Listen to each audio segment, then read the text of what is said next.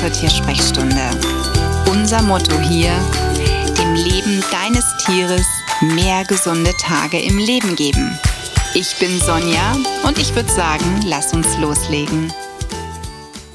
Ein kleiner Praxiseinblick heute zu einem Fall aus dem letzten Jahr, der an mich herangetragen wurde und bei dem ich dann auch leider erstmal sagen musste, ich bin in erster Instanz nicht die richtige Anlaufstelle. Denn wenn es zu Bewegungsstörungen kommt, beim Hund, bei der Katze, aber auch beim Pferd, dann gibt es geeignete Tierphysiotherapeuten, die man natürlich neben dem Tierarzt für die Diagnose erst einmal anrufen sollte, kontaktieren sollte. Und da bin ich der Meinung, wenn man eine Diagnose hat, die man vielleicht sogar so ein bisschen anzweifelt, Zweitmeinung von einem anderen Tierarzt dann vielleicht noch einholen, sich die bestätigen. Und dann sollte auf alle Fälle bei einer Bewegungsstörung immer ein Physiotherapeut ins Boot geholt werden. In dem Fall war es so, dass einen, ein sehr junger Hund, ein Hund, den ich kenne, den ich auch von Anfang an mit betreut habe, auf einmal eine Arthritis haben sollte. Und das konnte ich mir eher nicht so vorstellen. Es ist allerdings ein Rassehund, das heißt, es ist ein Labrador und beim Labrador haben wir auch zum Teil genetische Problematiken wie die Hüftgelenksdysplasie, also HD. Hier hatte ich jetzt nicht mehr auf dem Schirm, woher kam der Hund, ähm, was stand in den Zuchtpapieren drin sind die Elterntiere davon frei. Also da immer der Hinweis, wenn du einen Zuchthund hast, schau da gerne rein. Lass dir auch vielleicht nochmal vom Züchter da nochmal die Bestätigung geben, dass die Elterntiere, wenn es denn solche genetischen Erkrankungen gibt, dass die da ausgeschlossen wurden, dass das untersucht wurde. Und wie gesagt, dann, wenn du so eine Diagnose hast, überleg dir wirklich, ob du nicht einen Physiotherapeuten früh ins Boot holst. Denn in diesem Fall war es so, es wurde eine Untersuchung gemacht und bei dieser Untersuchung kam in einer Tierklinik heraus Arthritis. Die Untersuchung wurde jedoch ohne irgendwelche bildgebenden Maßnahmen gemacht. Das heißt, ein Tier, das auf einmal nicht mehr aufsteht, das kann im schlimmsten Fall ja überall ein Problem haben. Das muss nicht zwingend in den Vorderpfoten sein oder in den Vorderbeinen sein, wenn man sagt, steht auf einmal nicht mehr auf, sitzt ne, oder kommt nicht mehr hoch. Das kann ein Problem in der gesamten Wirbelsäule auch sein, dass Nerv geklemmt ist, dass da irgendwas ist. Ne? Also wir müssen uns das auch immer so ein bisschen bei uns selbst überlegen. Wenn wir irgendwo etwas verklemmt haben, Bandscheibenvorfall vielleicht, oder wir haben uns einen Nerv eingeklemmt. Ne? Man lag vielleicht nachts saublöd im Bett oder hat eine schnelle Bewegung gemacht und es knackt und man kann sich nicht bewegen. Hexenschuss. Ne? Also irgendetwas bei uns. Ganz ehrlich, da gehen wir dann in der Regel hoffentlich ja auch zum Arzt, wenn es nicht weggeht. Und meistens wird uns auch empfohlen, dass wir uns, ja, ja, ein bisschen bewegen. Man guckt aber zumindest, woher kommt das Problem genau. Und bei diesem Hund wurde dann eben Arthritis gesagt, es wurden Schmerzmittel verabreicht und ich sollte therapeutisch tätig werden. Und ich habe da gesagt, also ich zweifle so ein bisschen eine Arthritis-Diagnose an. Kann natürlich sein, kann auch bei einem jüngeren Hund vorkommen. Aber ganz ehrlich, was hat denn die Tierklinik gemacht? Ich möchte bitte den Befund haben. Und der Befund hat mich mal wieder bestätigt, es wurde nicht vernünftig geguckt. Ergebnis war dann, dass mir gesagt wurde, auch die Zweitmeinung, also der örtliche Tierarzt, ähm, zweifelt die Arthritis an. Fand ich schon mal gut. Allerdings habe ich dann eben auch gesagt, mein Wunsch und meine Bitte ist es, direkt einen Termin beim Physiotherapeuten machen, damit der Physiotherapeut mit seinen Maßnahmen einfach mal guckt, wo drückt in Anführungszeichen die Pfote. Wo kommt das wirklich her, das Problem? Und der Physiotherapeut hat ein ganz anderes Bild auf die Anatomie, auf den Bewegungsapparat auch als ein Tierheilpraktiker. Es gibt Tierheilpraktiker, die beides sind. Ich bin das aber nicht. Das heißt, ich kann zwar so ein bisschen eine Einschätzung geben, ich kann auch eine therapeutische Maßnahme natürlich geben, wenn ich genau weiß, wo der Schuh drückt. Aber solange ich, wie in diesem Fall, noch nicht einmal wusste, was ist denn genau das Problem, fällt es mir natürlich schwer, Mittel zu empfehlen. Klar hätte ich auf Klassiker zurückgreifen können. Ich hätte sagen können, naja, besorgen Sie sich mal Grünlippmuschel. Hilft immer beim Bewegungsapparat. Also ist aber Blödsinn. Denn ganz ehrlich, es kann auch alles andere sein. Es kann auch sein, dass der Hund irgendwas anderes braucht oder erstmal Massagen braucht oder eine, eine sonstige manuelle Therapie. Weißt du, was ich meine? Also ich finde es jetzt total sinnfrei, wenn ich jetzt irgendwelche Mittelchen empfehle, die vielleicht nicht richtig anschlagen, weil das Problem noch gar nicht gelöst ist. Und dann heißt es, meine Güte, der Tierheilpraktiker hat nichts gebracht. Oder jetzt habe ich viel Geld für irgendwelche Produkte ausgegeben, das Problem ist immer noch da. Und ich weiß, wie viel Geld alles kostet. Das heißt, die Tierklinik hat schon Geld gekostet, die Zweitmeinung hat dann Geld gekostet. Dann sollte ich eben auch noch ins Boot kommen. Ich habe direkt gesagt, ab zum Physiotherapeuten. Da ist es mir dann lieber, die geben erstmal das Geld beim Physiotherapeuten aus, der das Tier vernünftig untersucht. Und dann kann ich immer noch agieren, sofern es denn dann notwendig ist. Ne? Also das sind alles so Punkte, die finde ich immer wichtig zu kommunizieren.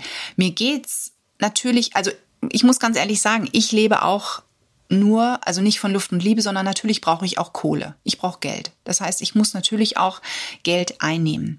Aber es bringt mir nichts, wenn ich einen unbefriedigten Fall hier liegen habe, nicht vernünftig untersucht, es noch offene Fragen gibt und ich irgendwas verordne, von dem ich überhaupt nicht weiß. Also es ist dann Schuss wirklich ins Blaue hinein. Hilft's oder hilft's nicht? Und am Ende, wenn es nichts hilft, bin ich unzufrieden. Ich bin genauso unzufrieden wie der Tierhalter. Und es geht doch dann zu meinen Lasten. Die Chöpe hat nichts gebracht.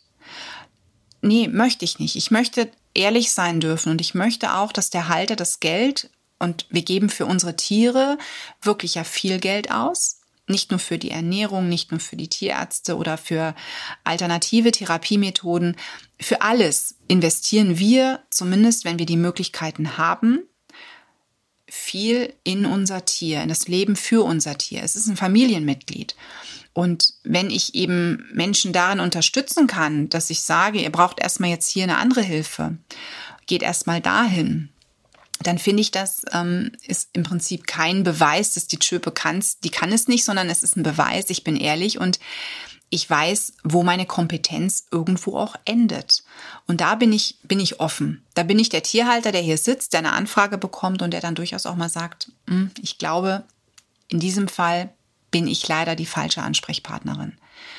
Und das habe ich in dem Fall auch gesagt. Das sind Stammkunden von mir, wie gesagt, die ich auch örtlich lange Zeit betreut habe, auch den Hund davor schon betreut habe und die jetzt in erster Instanz zum Physiotherapeuten gehen müssen. Und danach sehen wir weiter. Und das ist eben was, was ich dir wirklich auch nur ans Herz legen möchte. Wenn dein Tier auf einmal nicht aufsteht oder humpelt oder irgendetwas ist, Erster Gang Tierarzt, vernünftige Untersuchung. Wir brauchen eine Diagnose. Was ist da passiert? Ne, woher kommt das Problem? Und dann ist die zweite Sache die, dass du dir im Hinterkopf behältst, Physiotherapeut. Schmerzmittel wird bestimmt einiges bessern können. Vielleicht ist das Problem danach auch ganz weg. Das kann sein. Manchmal verknackst man sich was, man nimmt eine Schonhaltung ein und bis dann wieder alles locker läuft, dauert das. Aber es könnte auch was anderes sein und dem muss man dann, vor allen Dingen wenn das Schmerzmittel abgesetzt wird und die Probleme weiter bestehen, dann wirklich nachgehen.